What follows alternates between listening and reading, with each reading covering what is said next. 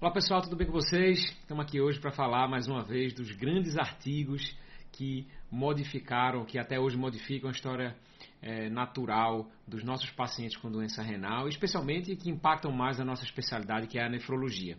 Então hoje vamos falar um pouquinho sobre um artigo que foi publicado no dia 1 de dezembro de 2022 no New England Journal of Medicine, que é intitulado um estudo Stop ACE. Stop ACE inhibitor, que é o inibidor de ECA, ou BRA, ou ele fala de uma maneira geral é, sobre os inibidores do sistema renina-angiotensina-aldosterona, seja o IECA, o inibidor da ECA, seja o bloqueador do receptor da angiotensina, que são os BRA. Então eu vou falar um pouco sobre essas terminologias, tanto IECA quanto BRA, e eventualmente vou falar é, com o nome inibidor do sistema renina-angiotensina-aldosterona. Eu sei que tinha algumas outras drogas que inibem o sistema renina-angiotensina-aldosterona, mas eu vou falar é, quando eu me referia ao sistema renina-angiotensina-aldosterona, as drogas que inibem esse sistema, aos inibidores de ECA e aos BRA. Então vamos lá, a gente queria saber nesse estudo qual era a pergunta ou onde a gente estava do ponto de vista científico para a questão que se tenta responder com esse artigo. Na verdade,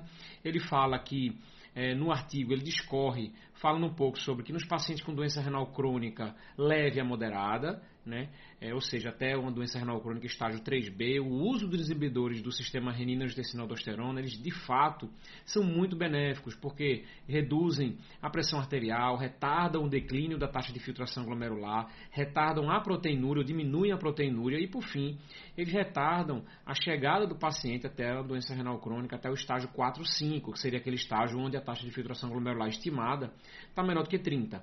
Então, disso a gente sabia. Né? O que a gente não sabe exatamente é se esses pacientes é, têm benefício da introdução ou benefício da continuação ou não dessa medicação. Mas o que ele queria falar, na verdade, é que a, a progressão para os estágios mais avançados da doença renal crônica está associada a uma gama de, de complicações em relação à qualidade de vida, risco aumentado de terapia renal substitutiva, eventos cardiovasculares e a morte.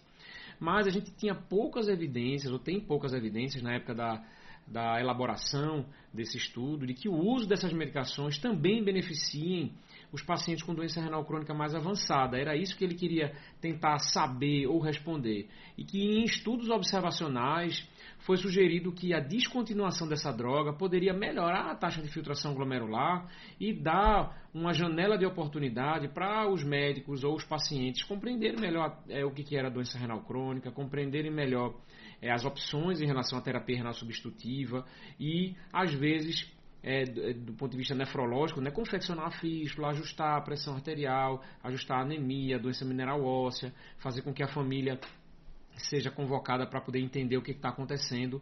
E isso era uma hipótese que existia com base num estudo é, antigo, mas um estudo com 50 pacientes praticamente em que a suspensão dos inibidores de ECA ou dos BRAS, eles fizeram com que aumentasse em torno de 10 ml por minuto a taxa de filtração glomerular nesses pacientes depois de 12 meses.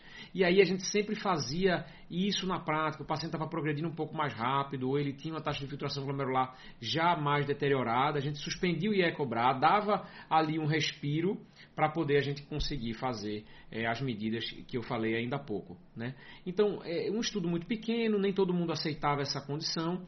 É, e as diretrizes, elas não se posicionavam de forma é, enfática. As diretrizes que nós tínhamos, é, que temos atualmente, né, ela não fornece grandes conselhos em relação à possibilidade de continuar, é, de manter, é para suspender. A gente não sabia muito bem o que, que era fazer. Então, a hipótese desse estudo era para avaliar exclusivamente né, se a descontinuação dos inibidores do sistema renina-angiotensina-aldosterona aumentam ou estabilizam a taxa de filtração glomerular nos pacientes com doença renal crônica avançada. Olha aqui, ó, o desfecho que a gente quer avaliar é taxa de filtração glomerular, não é em relação a desfecho é, clínico, a, a, a morte, é, a, a doença cardiovascular.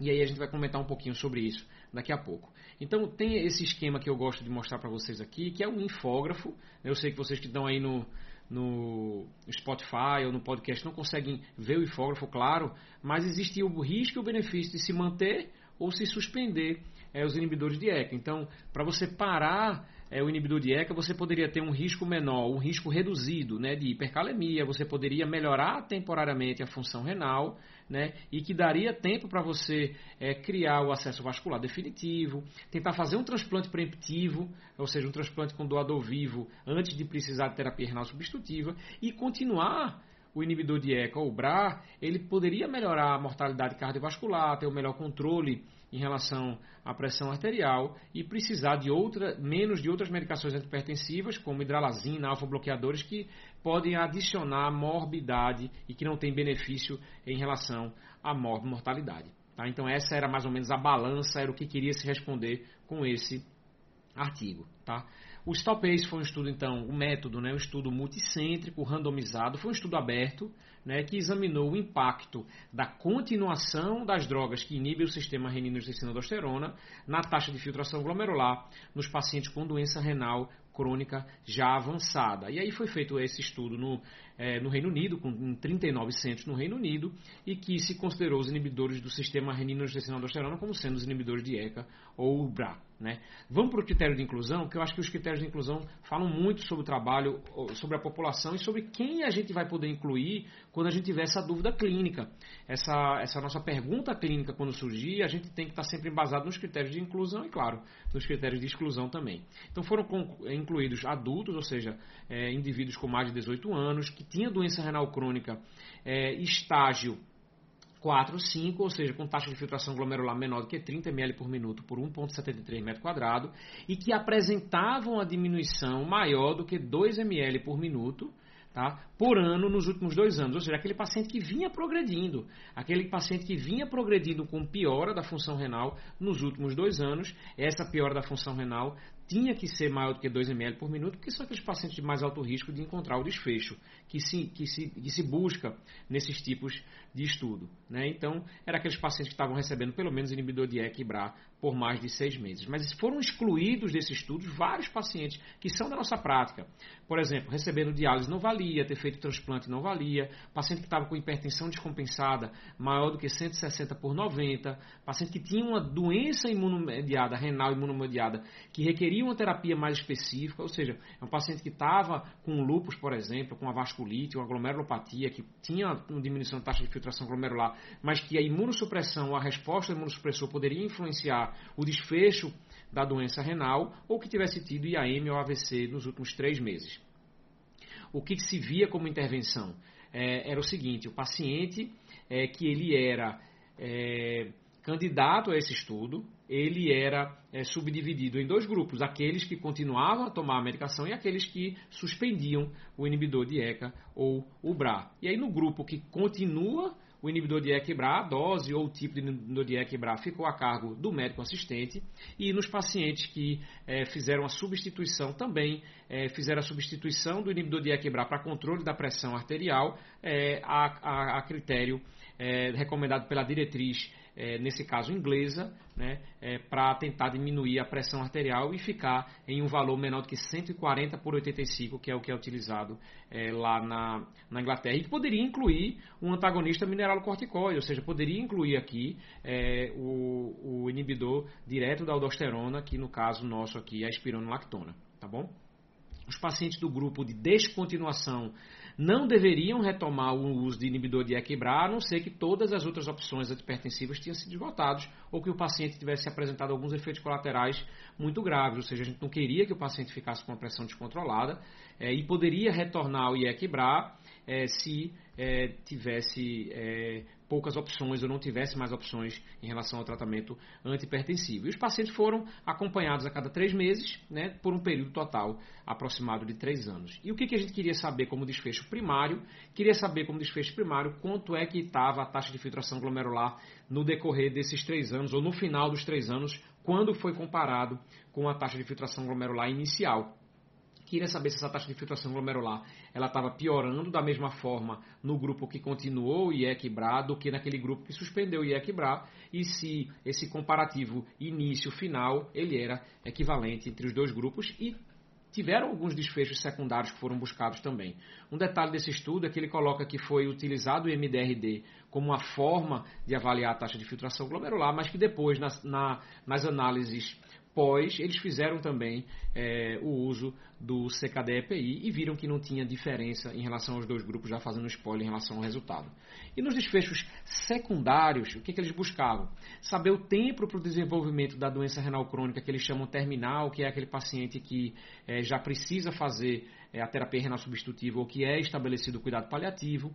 Ele fez também, como desfecho secundário, um composto entre a piora da taxa de filtração glomerular maior do que 50% ou desenvolvimento de doença renal terminal que é menor do que 15% ou início de TRS.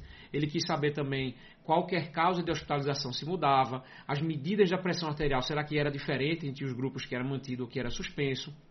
Eles mediram a cistatina C para poder ter um outro parâmetro em relação ao cálculo da taxa de filtração glomerular estimada entre a creatinina e a cistatina C e avaliar a qualidade de vida, capacidade de exercício em 6 minutos, eventos cardiovasculares, morte e avaliar a hemoglobina sérica, assim como avaliar a relação proteína-creatinina nesses pacientes. Ou seja, ele queria saber é, não só o desfecho em relação à taxa de progressão, mas outros que são importantes do ponto de vista clínico ou de desfechos substitutos ou desfechos é, é, como hemoglobina, relação proteína-creatina, mas também ele quis saber o desfecho duro, como eventos cardiovasculares, mesmo já dizendo no início que ele não tinha o poder estatístico suficiente para é, discernir entre é, eventos cardiovasculares duros. Tá? Então, como resultado, aqui foram avaliados mais de 17 mil pacientes, mas no final das contas, só 200 pacientes entraram em cada um dos subgrupos. Tá? Então, 206 pacientes no grupo que foi é, mantida a, a, o IECOBRA e outros 203 que foi suspenso o inibidor de IECOBRA. Eles conseguiram, não, no final de tudo, avaliar durante todo o período de 36 meses 165 no grupo controle, 165 no grupo intervenção. Tá? E quais eram as características dos pacientes? Quem eram esses indivíduos? Né? Então, eram indivíduos que tinham é, uma, uma idade é, em torno, ele, colocou aqui maior ou menor do que 65 anos, ou seja, praticamente 40% tinha mais de 65 anos e 56% menos do que 65 anos, predominantemente homens, tá? e brancos. 83%, 88% eram brancos. Ou seja, ele até comenta depois que é um dos é, uma das limitações desse estudo é não ter contemplado é, outras, outros pacientes de outros perfis é, étnicos aqui ou de cor de pele, enfim.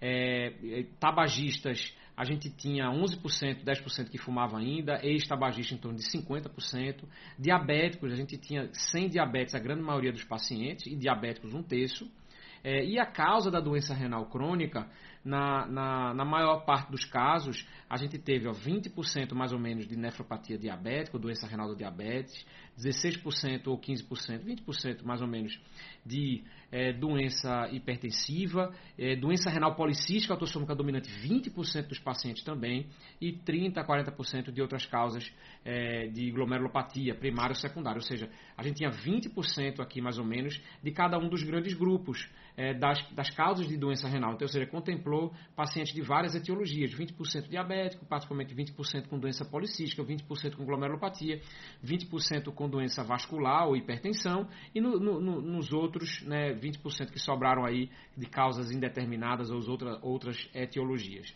A pressão sistólica média nos pacientes na hora do início do, do, da, do, recrutamento deles era em torno de 136 a 138 milímetros de mercúrio de sistólica, 77 de diastólica e tinha uma pressão arterial média é, em torno de 97 tá? pressão arterial média. Vamos ver aqui também algumas características relacionadas à doença renal. Então, a gente tinha uma taxa de filtração glomerular média em torno de 18 ml por minuto em ambos os grupos. Naquele grupo que parou, descontinuou e no grupo que continuou. Sai da tela aqui.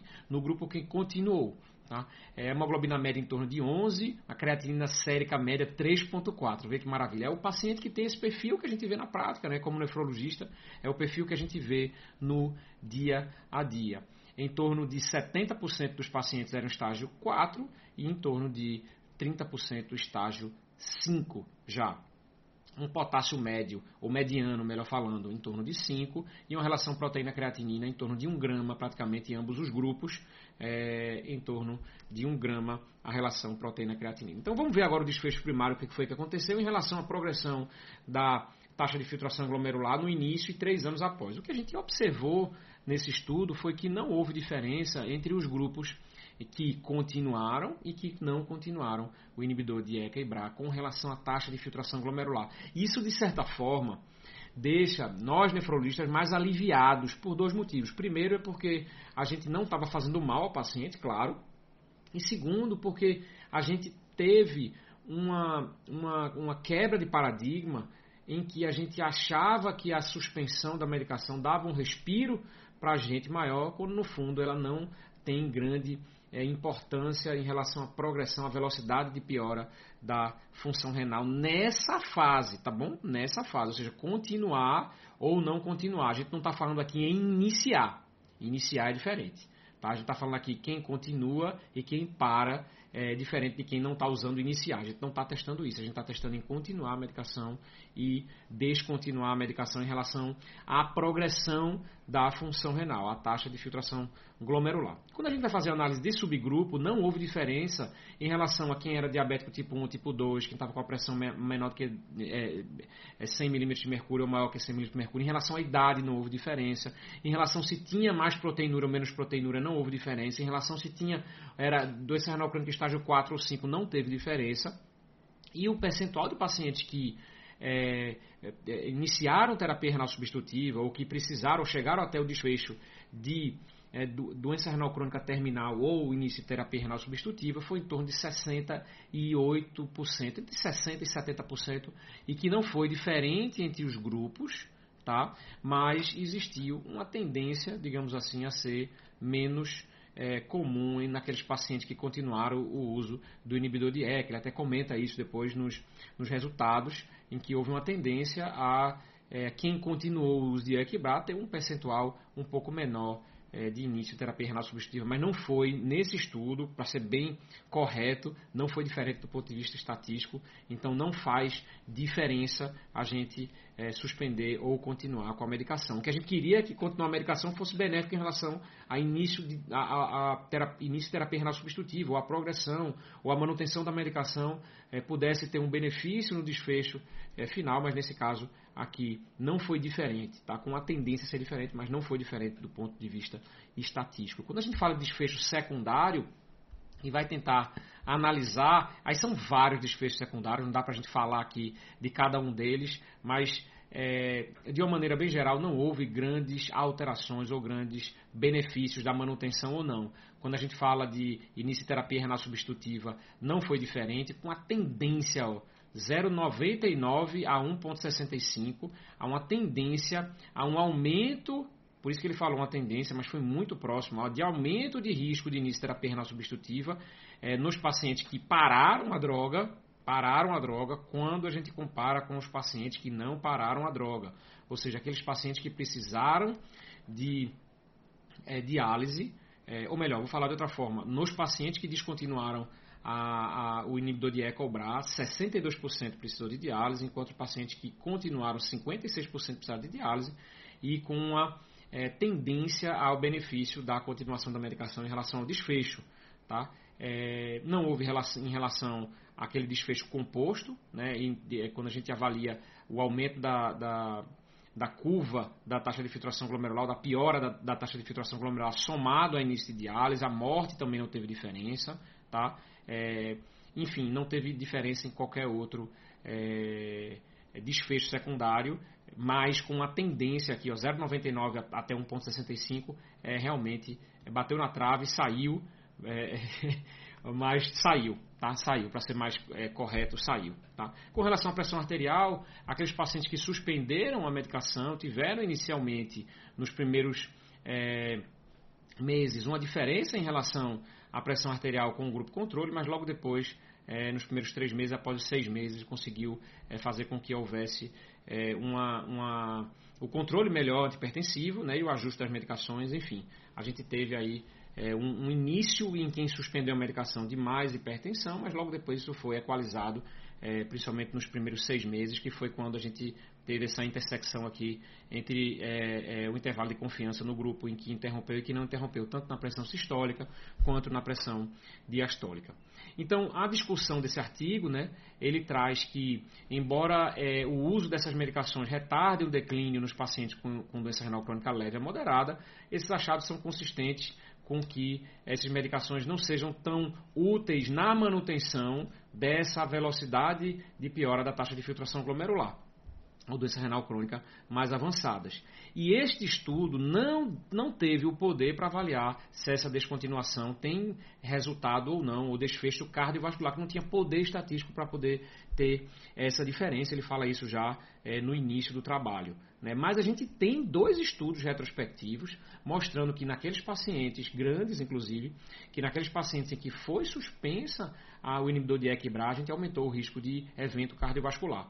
Tá? Então ele é bem enfático e ele até no artigo fala é, de maneira bem enfática assim que é, já que as descobertas são consistentes com falta de vantagem para descontinuação em relação à função renal, há pouca razão para realizar um estudo maior para investigar a segurança cardiovascular. Ou seja, é, já como não tem motivo para a gente retirar, não tem para que a gente retirar e ver se ele vai morrer mais do ponto de vista cardiovascular ou não tá? porque não teve vantagem em retirar a medicação com relação à taxa de filtração glomerular. E aí, sabidamente, o IECBRA é benéfico é, para os nossos pacientes, tanto para controle antipertensivo como tratamento de IC, enfim, em várias outras é, cenários a gente sabe que é é, benéfico. Né? Os pacientes, eles, é, é, o estudo tem algumas limitações, como qualquer estudo tem, todo estudo tem essas limitações, que foi é, feito é, em uma população de origem étnica branca, né? ou seja, não dá para expandir para outras origem étnica. A gente sabe que o inibidor de ECA